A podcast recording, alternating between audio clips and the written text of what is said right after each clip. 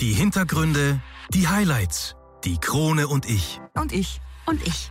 Und ich. Und ich. Kronenzeitung.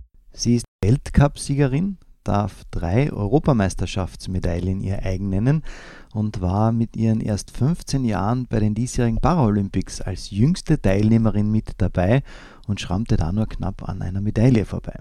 Ich darf heute mit Elina Stari über ihren Sport Paraski sprechen und ich bin unglaublich beeindruckt, wie sie ihren Alltag handelt. Hat sie doch nur circa 2% Sehkraft. Aber all das gibt's in der 55. Ausgabe unseres Sportpodcasts. Einwürfe. Der erste Sportpodcast der Kärntner Krone. Die Audioplattform für Leistungssport, Vereinssport, Breitensport und Gesundheitssport. Ein Podcast zum Mitreden, zum Zuhören, zum Nachmachen. So bleiben wir alle in Bewegung. Ich bin Patrick Jochum. Schön, dass du mit dabei bist.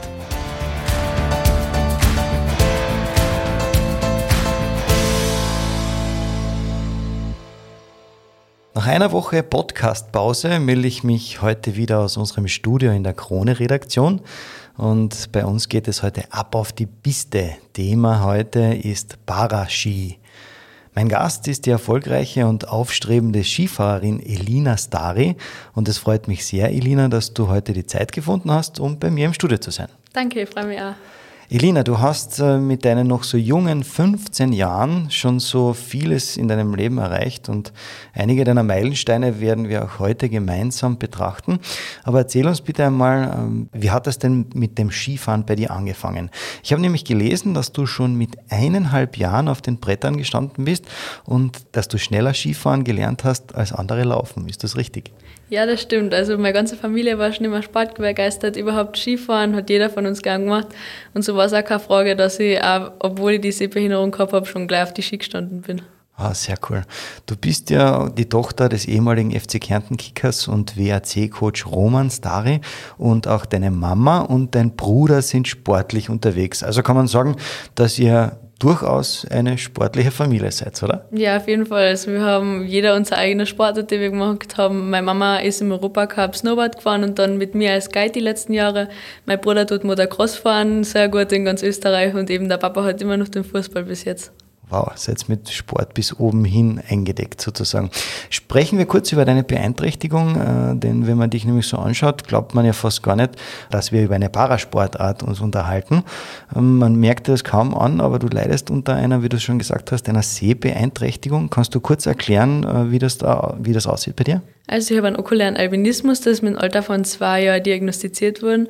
Und das ist einfach, ähm, dass ich sehr schlecht sehe und ähm, jedes weiße Blatt Papier oder alles, was heller ist, beeinflusst mich halt, dass ich dann so gut wie gar nichts sehe. Und das sind so circa 2% von eben 100, die an Sehkraft noch verfügen. Wow. Und wenn du sagst, weiß beeinträchtigt dich sehr, jetzt hast du deine Leidenschaft geweckt mit dem Skifahren. Das ist ja alles weiß, bis auf die Tore. Ähm, warum gerade das Skifahren? Also es geht ja nicht um meine Behinderung, sondern ich habe Skifahren einfach gemacht, weil es mir immer Spaß gemacht hat. Von Anfang an gerne. Ich mag das, wenn ich die Fliehkräfte ausnutzen kann und halt auch mal schnell Skifahren. Die Schnelligkeit sind mir schon immer getaugt. Und da war mir das eigentlich egal, dass ich da meinen Augen eigentlich ziemlich viel zumut. Okay. Ja, da haben wir eine Gemeinsamkeit. Auch ich bin ab und an ein bisschen gern schnell unterwegs. Ich, meine Leidenschaft ist das Motorradfahren. Ähm, heißt aber bei dir jetzt äh, grobe Farben und ein paar Konturen kannst du sehen. Ähm, dafür sind aber wahrscheinlich auch deine anderen Sinne bei dir stärker ausgeprägt als bei anderen, oder? Ja, auf jeden Fall. Ich kann mir auch viel besser Sachen merken wie andere und weiß, wenn ich mir einmal was durchgelesen habe, weiß ich genau, worum es da gegangen ist und kann das also wiedergeben. Wow, ein Vorteil, den man, den viele Schüler wahrscheinlich, um den sie dich beneiden. Ich habe einmal gelesen, dass du trotz deiner Beeinträchtigung eine ganz normale Kindheit haben konntest. Das heißt, äh, du hast alle Erfahrungen machen können, die ein Kind auch ohne Beeinträchtigung erleben kann. Ja, auf jeden Fall. Also meine Mama wollte da jetzt nicht, ich habe einen kleinen Bruder, dass ich da hinten bleiben muss, nur weil ich schlecht sehe obwohl die Ärzte so gesagt haben, ich werde es nie schaffen, ich werde nie allein Radl fahren gehen können und ich werde immer auf Hilfe angewiesen sein. Und sie wollte das halt einfach nicht einsägen und hat dann halt mit mir auch die ganzen Sachen gemacht, die ich machen habe wollen und jeder Sport ausprobieren, auch gleich mit meinem Bruder mit. Und da bin ich halt beim Skifahren hängen geblieben. Aha, wow.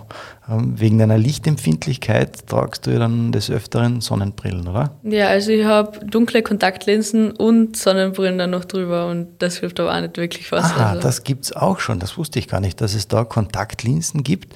Seit wann tragst du dann Kontaktlinsen und Sonnenbrillen? Gibt's, kannst du dich daran erinnern? Ich glaube schon im Alter von acht Jahren habe ich damit angefangen. Also seitdem ich mehr Skifahren gehen wollte, habe ich halt die aufgehabt. Jetzt im Alltag tue ich sie nicht so oft auf, weil das halt die Augen auch extrem beeinflusst und halt auch schädigt, weil es, ähm, das ist ein hoher Druck, die Kontaktlinsen, das ist dann auch nicht gut die ganze Zeit. Aber na, beim Skifahren ist es schon wichtig, weil jedes bisschen, was mir da hilft, das nutze ich aus. Ja, sehr cool.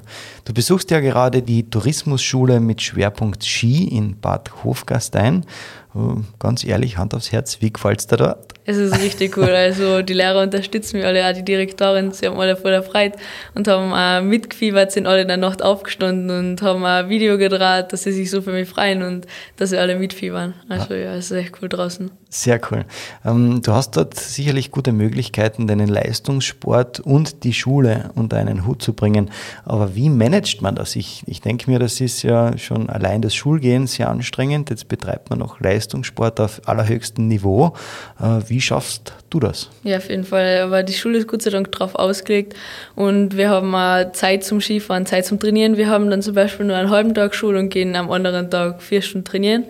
Und auch die Chance zum Skifahren haben wir da draußen. Wir sind gleich in der Nähe von einem Skigebiet und so geht es eigentlich gut, weil wir haben ja beim Winter auch dementsprechend weniger Schule, dass wir das mit dem Skifahren auch alle zusammenkriegen, jeder Einzelne in der Klasse.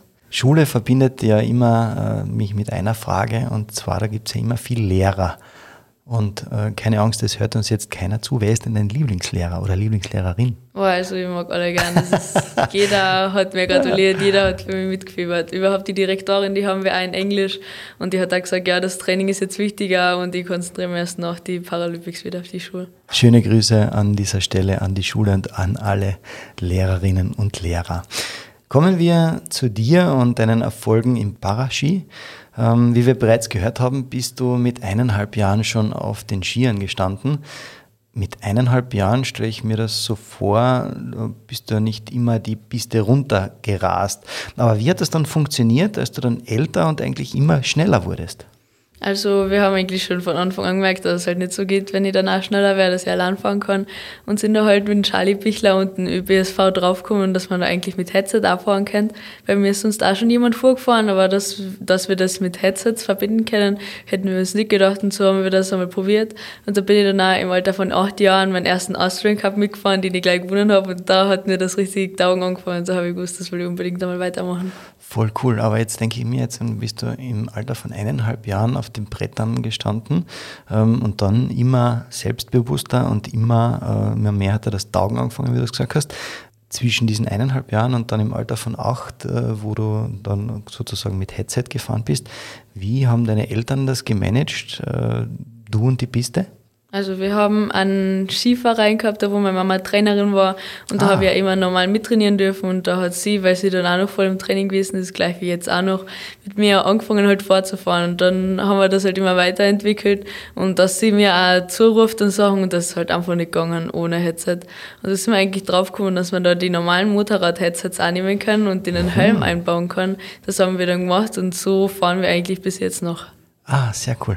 Hast du damals eigentlich nie irgendwann einmal Angst gehabt, dass du sagst, okay, ich überschätze da mich vielleicht irgendwann einmal? Ich meine, ich denke so als kleines Kind da auf los geht's los und Attacke, da hat man ja eher weniger Angst. Wie hast du das miterleben dürfen? Naja, also ich überschätze mir generell nicht die ähm, schau lieber circa, wo ich genau bin und mut mir auch nicht so viel zu, aber ich probiere halt so gut wie geht und ich bin da sehr ehrgeizig und immer wenn es mich hinkaut hat, bin ich halt wieder aufgestanden und habe es besser probiert. Hm, sehr, sehr cool.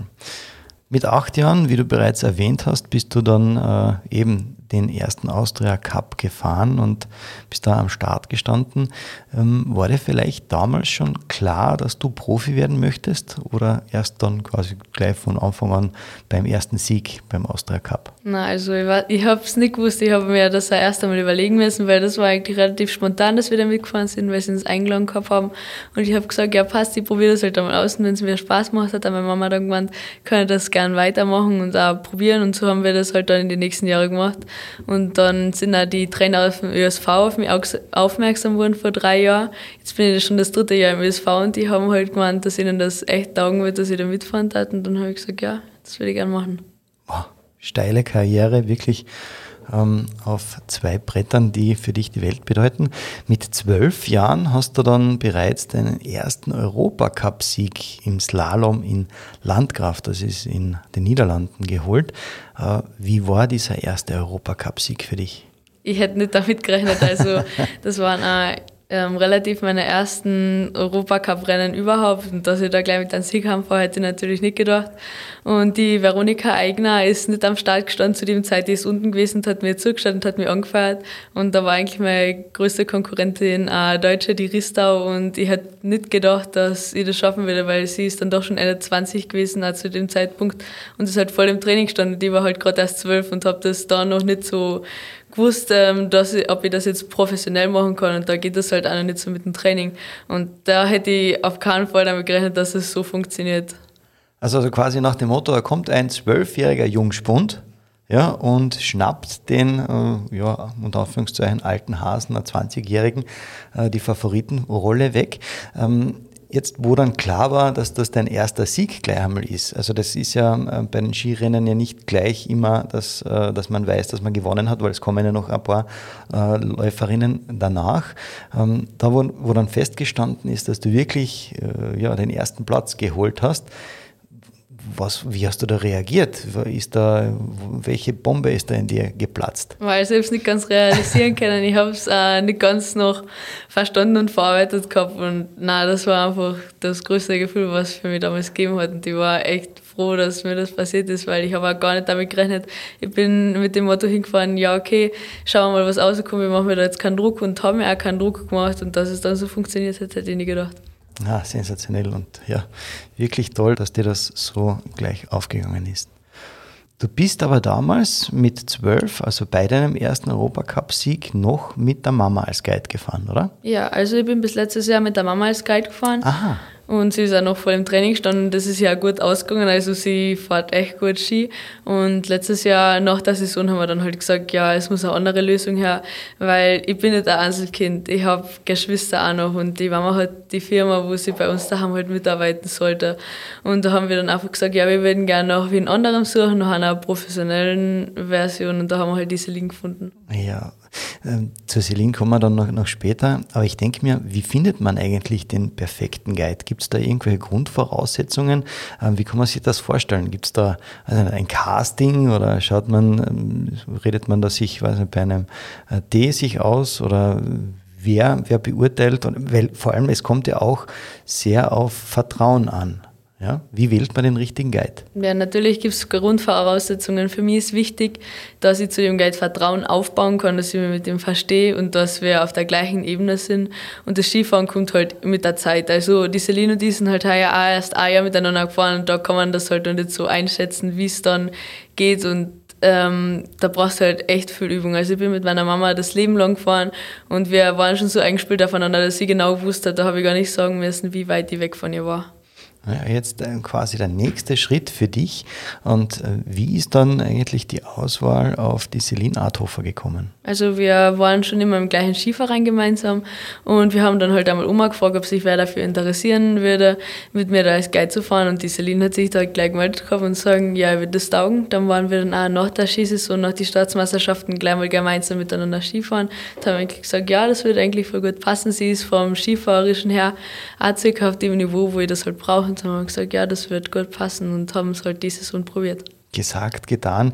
Ihr zwei seid ja wirklich ein geniales Duo und ihr habt ja in der kurzen Zeit ja schon sehr viel oder schon so viel äh, gemeinsam geschafft. Ähm, das verbindet aber wahrscheinlich auch abseits des Sports, oder? Ja, auf jeden Fall. Also man muss sich verstehen und halt schauen, dass ähm, die Chemie passt, dass man auch gemeinsam miteinander fahren kann. Das ist halt bei einem Guide generell sehr wichtig. Jetzt nimm uns einmal im Gedanken mit auf die Piste. Ähm, wie verläuft denn so eine Abfahrt? Der Guide in deinem Fall ist jetzt äh, die Celine.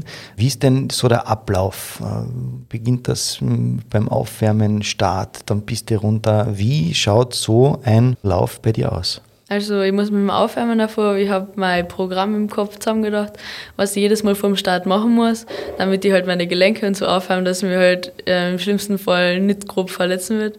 Und nachher ähm, steigen wir halt in die Ski ein und sie startet dann vor mir weg, damit ich sehe, ähm, circa zwei Meter vor mir, damit ich halt sehe, wo ich dann circa starten muss und sag mir dann halt das Kommando einer so 3, 2, 1 ab und dann fahre ich halt weg. Sie startet schon kurz vor mir und dann fahren wir halt ab und sie muss mir bei jedem Schwung, wenn sie den Schwung ansetzt, macht Hopp sagen, mhm. damit ich reagieren kann und dann weiß, wann ich circa meinen Schwung machen muss, da ich ja die Tore auch nicht sehe. Ah, okay, also da ist wirklich ja, das Verständnis enorm wichtig und das sich verlassen aufeinander. In welchem Abstand fährt denn Celine vor dir her? Du hast jetzt gesagt, circa zwei Meter. Aber gibt es da irgendwie eine Norm oder einen Mindestabstand oder einen maximalen Abstand? Ja, also circa zwei bis drei Meter, vier Meter gehen eigentlich auch noch, aber mehr geht da nicht mehr, weil dann sehe ich sie auch nicht. Und im Reglement ist halt drin, dass Guide und Sehbehinderte nicht mehr wie zwei Tore auseinander sein dürfen, was für mich sowieso nicht in Frage kommen wird, weil ich sie dann gar nicht mehr sehen darf.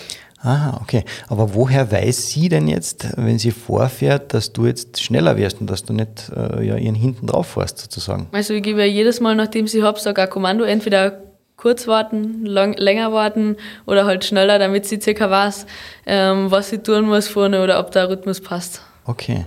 Gelesen habe ich ja, dass ihr jeweils im Team ein eigenes entwickeltes Kommunikationssystem habt. Ähm, wie kann man sich das vorstellen? Du hast jetzt vorher gesagt, diese Headsets gibt es, ähm, aber gibt es da bestimmte Abkürzungen und Codes, äh, um Zeit zu sparen? Also Hop hast du gesagt und äh, gibt es da noch irgendetwas dazu? Naja, also wir haben uns das halt schon über Jahre ähm, ausgearbeitet gehabt mit meiner Mama und die Celine hat es eigentlich nur was übernehmen müssen. Und ja, halt Hop, ähm, dann eben wart, auf sie warten muss und die sagt halt jedes Mal, wenn der Abstand passt, auf den Schwung geht, damit sie weiß, dass sie genauso weiterfahren soll. Aha. Ich kenne das ja nur vom Rallye-Sport, wo der Beifahrer quasi äh, dem Fahrer ja ansagt, äh, wie jetzt beispielsweise eine Kurve zu fahren ist. Da gibt es Zahlen und so weiter, dass halt eine, eine sage jetzt einmal, eine Kurve, die steiler ist, ja, anders gefahren muss als ein weiter Schwung. Gibt sowas bei euch auch? Na, gar nicht. Also ähm, wir gehen immer vorher besichtigen, bevor wir einen Lauf durchfahren und ich merke mir das dann eigentlich so, dass ich weiß circa, wie der Lauf ausschaut und zum Beispiel, wenn ein Doppeltor, also ein langer Zug ist, dann sagt sie mir das natürlich davor und dann mhm. weiß ich circa, wie weit das zum Fahren ist, weil wir vorher schon den Lauf angeschaut haben. Ah, sehr cool. Okay. Ah, spannend und sehr, sehr interessant. Danke für diese Einblicke. Elina, bevor wir noch auf deine aktuellen Erfolge eingehen, machen wir eine kurze Pause und sind dann gleich wieder da mit Teil 2. Also dranbleiben. Es lohnt sich. Zurück mit Teil 2 und meinem Gast Elina Stari und unser heutiges Thema ist Paraski. Elina, du hast in deiner kurzen sportlichen Karriere schon sehr viele Pokale gewonnen. Im Jahr 2020 hast du unter anderem auch bei den äh, Europacup-Rennen am Kraunertaler Gletscher und der Rest der Höhe teilnehmen können und hast es mehrfach aufs Stockhall geschafft. Aber hauptsächlich eingehen möchte ich auf die Saison 2021-22, also noch die aktuelle. Fünfmal bist du in der Saison 2021-22 mit Silber beim Weltcup auf dem Podest gestanden und dann Ende Jänner 2022 endlich dein erster Weltcupsieg im Riesentorlauf. Wie hat sich der angefühlt? Ah, es war einfach cool, weil die Konkurrenz war auch groß, es waren ziemlich alle dabei, gegen die ich sonst eigentlich bisschen langsamer war und das war einfach das beste Gefühl, was es gibt. Ich habe schon am Tag davor mit meiner Familie telefoniert und mein Papa hat dann auch gleich gemeint, ja, Elina hat ein gutes Gefühl für morgen, ähm, dass ich das holen werde und dass ich morgen einen Weltcupsieg holen werde. Und ich habe ihm das nicht ganz geglaubt und habe gedacht, ja, er probiert mir da ein gutes Gefühl einzureden, aber es hat wirklich gestimmt und es ist wirklich aufgegangen. Du warst ja dann äh, insgesamt 73 Hundertstel schneller als die Barbara Eigner. Das ist ja auch eine große Konkurrentin von dir, oder? Ja, auf jeden Fall. Und das ist schon echt cool für mich, weil die Vorbereitung von mir heuer war auch nicht gar so gut, weil ich mir die Außenbänder im Knöchel gerissen habe und deswegen lang ah. nicht trainieren habe können und auf die Ski stehen. Und dass es dann so funktioniert hat, hätte ich nicht gedacht. Wie ist das passiert, dass du dir die Bänder im Knöchel gerissen hast? Eigentlich wirklich dumm gewesen. Wir waren ähm, laufen beim Ja. Trainieren und nachher mit der Schule halt gemeinsam und nachher sind wir halt gelaufen und das waren halt mittlerweile schon vier Kilometer und das war dann halt eine Schotterstraße, die war dann auch nicht mehr ganz so konzentriert und bin halt gelaufen und bin dann auf einen Stein ausgerutscht, den ich nichts gesehen habe und dann bin ich halt nur gemerkt, wie ich mit dem Knöchel am Boden gewesen bin und mir dann ein Freund von mir aufgefangen hat. Ah, okay. Und dann hast du ja gleich gewusst, oh je, da hat's was. Ja, also der Knöchel ist dann ziemlich schnell ziemlich angeschwollen gewesen und ich habe gesagt, ich muss ins Krankenhaus, weil sonst funktioniert das nicht. Ja, auch eine weitere ja, traurige Gemeinsamkeit, die wir zwar haben. Ich kenne das ganz genau, also auch sowohl im rechten als im linken Knöchel. Auch da, ich bin umgeknickt und ja, ein grausliches Gefühl. Aber man kommt dann immer wieder stärker zurück und äh, ja, du hast es bewiesen, eben mit dem ersten Weltcupsieg. Gratulation an der Stelle noch einmal. Danke. Und natürlich möchte ich auf die WM in Lillehammer näher eingehen. Denn du hast dort drei Medaillen holen können. Und jetzt bitte, liebe Zuhörer, aufgepasst. Das war einmal Silber im Slalom, Bronze im Parallelevent und Bronze im Riesentorlauf. Erzähl uns ein bisschen davon. Die erste Medaille war die bronzene im Riesentorlauf, ähm, die gleichzeitig auch deine WM-Premiere war. Ist das richtig? Ja, das stimmt. Also es war echt knapp, weil ich war nach dem ersten Durchgang Vierter hinter der Fackhassova und das war echt knapp, dass sich das ausgegangen ist. Aber wir haben gut besichtigt im zweiten Durchgang und geschaut, dass sich das so ausgeht, dass wir das holen. Du hast dich dann mit deiner Laufbestzeit an die Spitze gesetzt und äh, dann wurde das Rennen ja sogar unterbrochen aufgrund vom starken Wind. Wie war das? Hast du dich da irgendwie aus dem Rhythmus bringen lassen? Das war ja sicherlich nervenaufreibend für ja, Celine und dich. Ja, das stimmt, aber ich habe eigentlich gute Nerven am Start, das war schon immer so und ich lasse mich da nicht ausbringen. Ich ziehe halt das Aufwärmprogramm ein bisschen länger, dass ich das nicht merke vom Körperlichen her und habe dann auch im Starthaus nochmal warten müssen, zwei Minuten sicher und das natürlich nervt an, weil ich wäre dann eigentlich schon unten gewesen die Anspannung wäre dann eigentlich schon weg gewesen. Aber wir haben das eigentlich gut hingebracht und nach uns war dann eh wieder Startunterbrechung, also die anderen haben es nicht leichter gehabt. Ah, sensationell. Also du redest äh, wie schon eine, ja, wie ein alter Hase unter Anführungszeichen äh, mit deinen 15, das gefällt mir irrsinnig gut. Ähm, nächste Medaille, dann WM Bronze im Parallelevent. Äh, wie war dieses Event für dich? Also das war bisher die größte Herausforderung von allem. Es war wirklich nervenaufreibend und wirklich schlimm, weil wir haben neun Läufer fahren müssen insgesamt.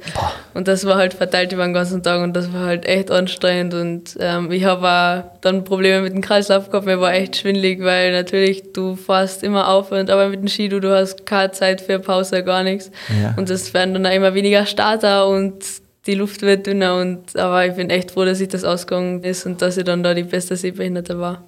Ah, sehr cool. Dann der krönende Abschluss äh, der Weltmeisterschaft mit Silber im Slalom. Ähm, hättest du tatsächlich mit drei Medaillen gerechnet? Na, ganz sicher nicht. Die Vorbereitung war eben nicht optimal und ich hätte nie damit gerechnet, weil die anderen haben das alle nicht so abgebracht. Das hat keiner drei Medaillen von die sehbehinderten Damen mit heimgenommen. Und dass sich das ausgegangen ist, hätte ich nicht gedacht. Also das war schon richtig cool. Sehr cool, da kannst du sehr, sehr stolz auf diese Leistung sein. Dann der große Schritt nach Peking im März diesen Jahres, also März 2022, die Paralympics. Das größte Ziel ja eigentlich, das ein Sportler haben kann und du durftest bereits mit deinen 15 Jahren mit dabei sein und das noch dazu als jüngste Teilnehmerin. Äh, Wie war das, als du erfahren hast, dass du nach Peking fahren darfst? Also wir haben das letztes Jahr schon erfahren und ich habe halt nicht glauben können, dass sie das wirklich sagen und ernst meinen, weil ich hätte nie damit gerechnet, dass ich da schon mit 15 dabei sein kann und vielleicht eine Medaille mit nehmen könnte. Das war schon echt cool, ja. Schilder uns ein bisschen so die Eindrücke, wie ist das, wenn man so in dieses olympische Dorf kommt und mit den ganzen Sportgrößen zusammensitzen kann? Das ist ein Eindruck, den man nie im Leben vergessen wird, oder? Ja, auf jeden Fall. Leider haben wir nicht zusammensitzen können, auch nicht mit den anderen Nationen uns wirklich austauschen können, weil wir haben halt echt strikten Abstand halten müssen, dass sich keiner von den anderen ansteckt und dass da ja nichts passiert. Da haben wir halt echt schauen müssen, dass ähm, wir uns da nicht von Corona jetzt da einschränken lassen können. Und so haben wir auch nicht wirklich viel von China gesehen. Also wir sind vom Flughafen dann direkt ins Olympische Dorf gekommen und haben halt vom Drumherum nichts mitgekriegt, weil wir ja komplett abgeschottet waren, damit wir ja keine Coronaviren irgendwo hinbringen oder so. Und waren da dann eigentlich nur im Olympischen Dorf und halt bei der Eröffnungszeremonie. Okay, also du hast da relativ wenig von anderen Sportarten auch mitnehmen können? Ja, also ähm, ich wäre gern zum Langlaufen zuschauen gegangen zur Karina Ehlinger. Sie mhm. hat ja einmal Gold geholt und das hat mir wirklich gedacht, aber wir haben leider nicht außer dürfen aus dem Dorf und uns da halt auch nur im Dorf frei bewegen und halt eben zur Gondel gehen und mehr war da dann auch nicht drin. Ja, okay. Da halten wir dir natürlich die Daumen, dass es dann beim nächsten Olympia-Event natürlich dann äh, besser ablaufen wird. Ja, ich hoffe. Du hast dort als jüngste Teilnehmerin im Riesentorlauf den großartigen vierten Platz und im Slalom Rang 6 belegen können. Wirklich Wahnsinn und äh, herzliche Gratulation an dieser Stelle. Aber trotzdem warst du im ersten Moment enttäuscht, äh, weil du wahrscheinlich ein bisschen mehr erwartet hast, vor allem wenn man sagt Platz 4. Hm, ja.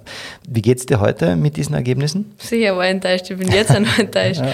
Aber ich war halt auch nicht mehr auf Höchstform. Ich habe wirklich schon Knöchelschmerzen gehabt, weil sich das halt nicht, äh, weil ich keine Zeit gehabt habe, das ausheilen zu lassen und halt der Knöchel die ganze Saison geschmerzt hat und ich auch keine richtig gute Aufbauphase gehabt habe, dass ich davon, davon zerrt man normal über die ganze Saison und das war bei mir halt gar nicht da. Ich bin froh, dass ich bei der WM schon so abliefern habe können und dass ich sich dann bei Olympia leider nicht mehr ausgegangen. Ja, okay. Ich habe gehört, dass dein Vater via Telefon äh, sozusagen als Mentalcoach dabei war und äh, er auch diese Enttäuschung gut verstehen konnte, oder? Ja, das stimmt. Also das kennen die anderen zum Beispiel nicht so gut, auch nicht Familie oder Freunde. Natürlich bemüht sich jeder, dass er schaut, aber mein Papa kann das halt am besten nachvollziehen, mit dem kann er da am besten drüber reden, weil er weiß, wie das ist als Profisportler und kann sich da halt irgendwie eine versetzen und merkt, dass ich dann halt einmal sauer bin oder so, weil es nicht so gelaufen ist, was die anderen zum Beispiel nicht kennen und er lässt mir dann halt auch in Ruhe und hilft mir aber dann, dass er sagt, ja Elina, einen Tag hast du jetzt noch, dafür gibt es noch Vollgas und dann kommst du wieder heim. Genau, es schreit ja nach einer wahren Kampfansage. Und bevor du Peking verlassen hast, hast du ja den Paralympics aber auch eben eine Kampfansage gemacht. Ist das richtig? Ja, das stimmt. Also in vier Jahren will ich mir unbedingt eine Medaille holen in Cortina d'Ampezzo.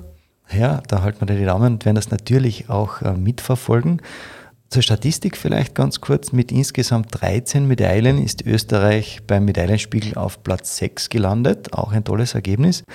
Und somit trotzdem allgemein gesehen eigentlich keine schlechte Leistung unserer Österreicher, oder? Das stimmt, ja, überhaupt neun Medaillen für die Eigners und fünf nur vom Johannes Eigner, das Weltrekord wurden.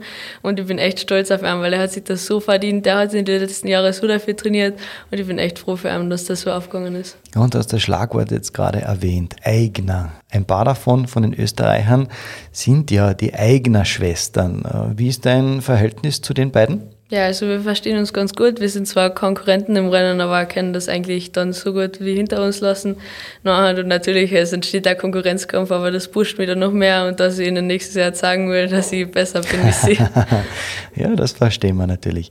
Ähm, deine Familie ist ja, wie wir schon gehört haben, ja sehr sportbegeistert. Ähm, wie geht es Ihnen eigentlich so wenn ein Rennen bevorsteht, äh, wie sehr fiebern die mit? Also ich kann mir vorstellen, der Papa als Mentalcoach, äh, ja, der haltet ja alle Daumen, die er haben kann, oder? Ja, also mein Papa war am meisten nervös. Meine Mama versteht das, sie weiß, sie kann das interpretieren, wie ich ausschaue, wenn ich am Start umstehe, sie weiß, wie ich mich fühle und wie es mir dann auch im Prinzip gehen wird und kann das verstehen. Mein Bruder zum Beispiel ist nie nervös, der der bringt mir meistens eine Arbeit, wenn ich vor dem Rennen noch mit dem reden will oder so. Aber mein Papa war am meisten nervös überhaupt beim Parallelevent.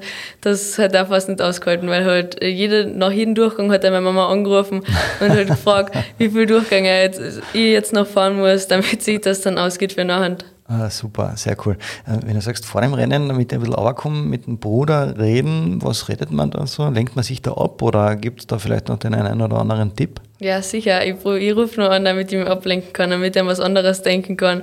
Und nicht nur an Skifahren immer und an den Druck, den ich dann auch habe von den anderen und mir halt auch selbst auferlege. Und das hilft dann schon, wenn ich mal mit den anderen telefonieren kann, von meiner Familie. Da muss ich jetzt nochmal nachhaken. Und zwar ähm, würde mich da brennend interessieren, was redet man da mit dem Bruder? Sagt man jetzt, äh, in Barcelona ist jetzt gerade Sonnenstrahlen und bei uns auf der Piste schneit aber ich wäre jetzt gern drüben oder, oder was redet man dann? Na, also er erzählt mir dann meistens eher, was er halt gemacht hat beim Muttergroßfahren und so und ah, okay. halt was anderes, das mich halt auch ablenkt und dass ich nicht immer nur an Skifahren denken muss. Sehr cool, okay. Ja, verständlich. Wenn man dich und deine Leistungen ein bisschen über Social Media und über andere Plattformen verfolgt, merkt man, dass du ja ein extrem lebenslustiger und fröhlicher Mensch bist. Was treibt dich an? Was ist es, was dir so viel positive Energie gibt? Ähm, die Menschen um mich herum, die gerne mag und äh, überhaupt meine Familie, die mir halt immer Kraft geben und an mich glauben und halt schauen, dass ich das Beste aus mir rausholen kann. Gibt es eigentlich dann überhaupt noch andere Sportarten, die du in deiner Freizeit ausüben kannst? Ich habe auf Social Media mal gesehen, dass du auch eine leidenschaftliche Reiterin bist. Ja, das stimmt. Also wir haben zwar Friesenpferde da haben, wir haben früher immer selber gezüchtet und da gehe ich auch sehr gerne in jeder freien Minute von mir reiten und das ist schön, da kann ich mal den Kopf abschalten, einfach mal allein oder zu zweit mit meiner älteren Cousine einfach reiten gehen und alles andere vergessen. Gibt es dann noch eine Alternative außer dem Reiten, was in einer Freizeit noch so ansteht? Ja, also Geräteturnen habe ich schon Ach. von klein auf gemacht. Und das, da war ja immer in einem Verein und das hat mir ganz gut getaugt und halt mein Bruder beim Motocross-Fahren zuschauen und manchmal vielleicht mitfahren. Aber selber fahren ist früher mal gegangen, aber heuer ja. Okay. so gut. Geräteturnen, da ist bei mir, also die Zuhörer zu Hause können es ja nicht sehen, aber bei mir ein bisschen die Gänsehaut, wenn ich zurückdenke an meine Schulzeit und Geräteturnen, das war ja absolut, ich komme aus dem Ballsport, deswegen mit Geräteturnen kann ich nichts anfangen. Wo geht Elina Stare hin, wenn sie einmal sagt, na, jetzt gehe ich einmal Geräteturnen? Also meistens in den Verein, die haben mal gesagt, ich, kann, ich habe letztes Jahr aufhören müssen, eben wegen einem Skifahren, weil ich keine Zeit mehr gehabt habe. Und sie haben mal gesagt, ich kann jederzeit gern vorbeikommen, wenn ich Zeit habe und mittrainieren. Und ah, cool. das ist auch echt schön, weil ich bin da von klein auf immer gewesen und das hat mir immer Spaß gemacht. Wie heißt der Verein, wo du dann hingehst, trainieren? Ähm, das ist ein Treibach, der Turnverein und ich bin sehr dankbar an alle, die mich da unterstützt haben und mir geholfen haben. Sehr, sehr coole Story und sehr, sehr liebe Grüße nach Treibach auf alle Fälle. Elina, wenn du an deine bisherige Karriere zurückdenkst, was würdest du sagen, waren deine persönlichen Highlights? Ähm, die WM in Lillehammer, die, der Parallel-Event auf jeden Fall. Ja. Das war das Härteste bis jetzt, was ich äh, schaffen habe müssen und da die größte Herausforderung. Und dass es so funktioniert hat, hätte ich nicht gedacht. Aber na, das war schon ein großer Meilenstein für mich. Ja, sehr cool.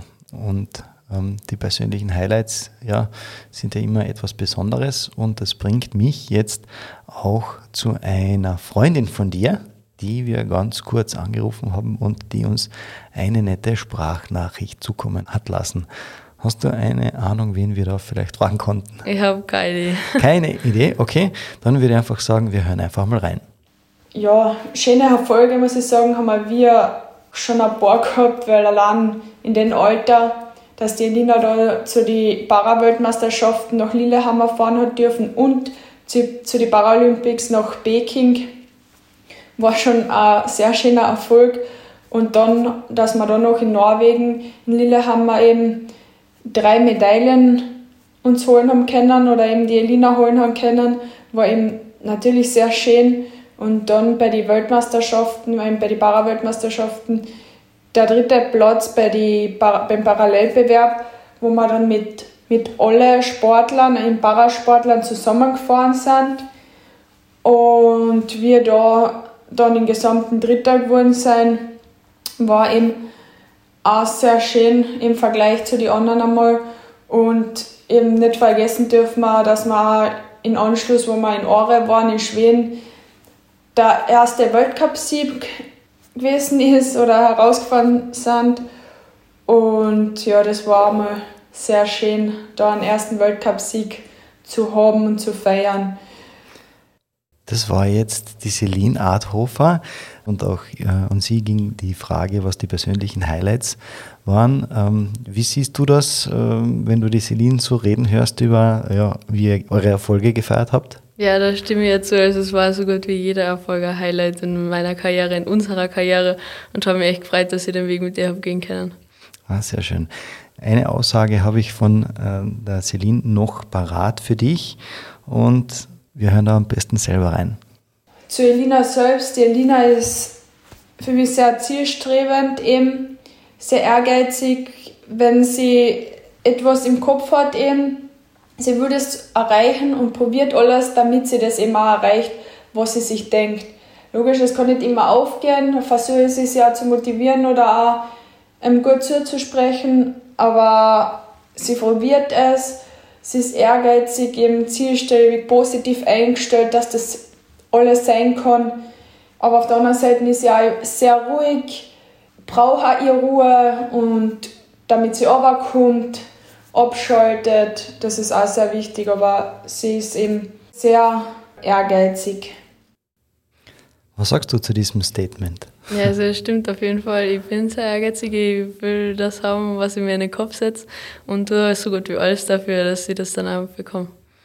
Sehr ehrgeizig, zielstrebig und ruhig äh, ist ja die Elina Stari. Was zeichnet ihre Ruhe aus? Ah, ruhig, das ist eher die Gelassenheit vom ah, Training. So okay. ruhig nicht, aber ich bin immer sehr fokussiert und ich ähm, denke immer an meine Ziele, die ich halt schaffen will, die ich mir vorgenommen habe für den Tag und denke die halt auch immer durch und probiere die dann auch umzusetzen im Rennen und im Training. Ah, sehr, sehr cool. Und ja, danke an dieser Stelle, dass Celine Adhofer ja dieses Statement abgegeben hat.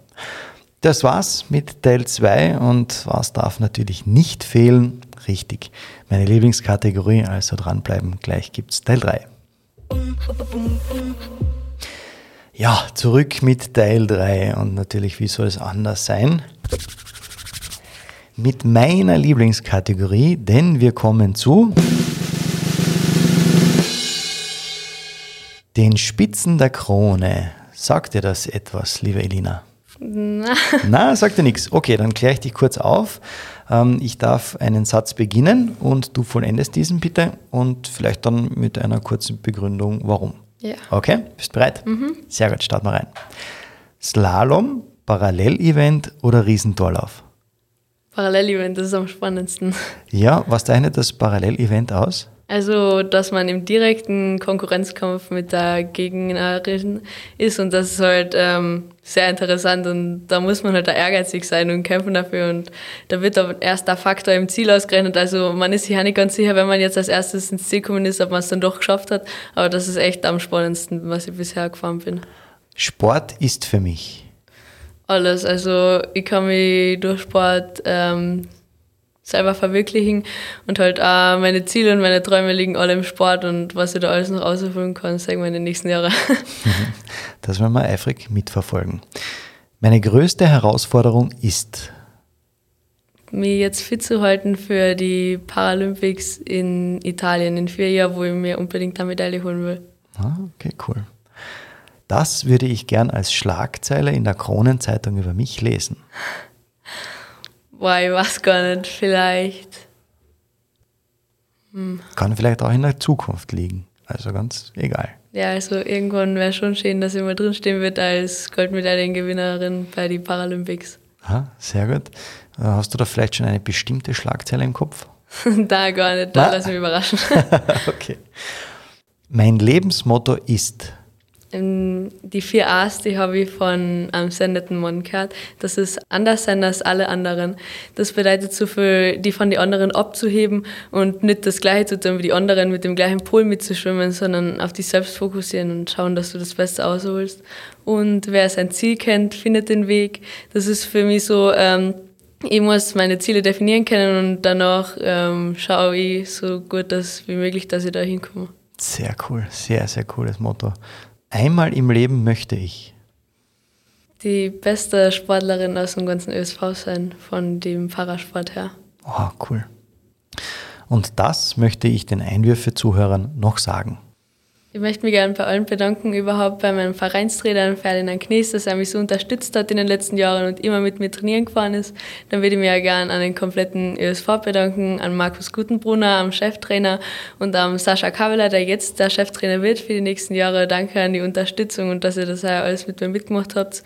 Und natürlich danke an die Firma Harreiter, dass ihr mir heuer gesponsert habt und ich hoffe, dass das in den nächsten Jahren genauso weitergehen kann.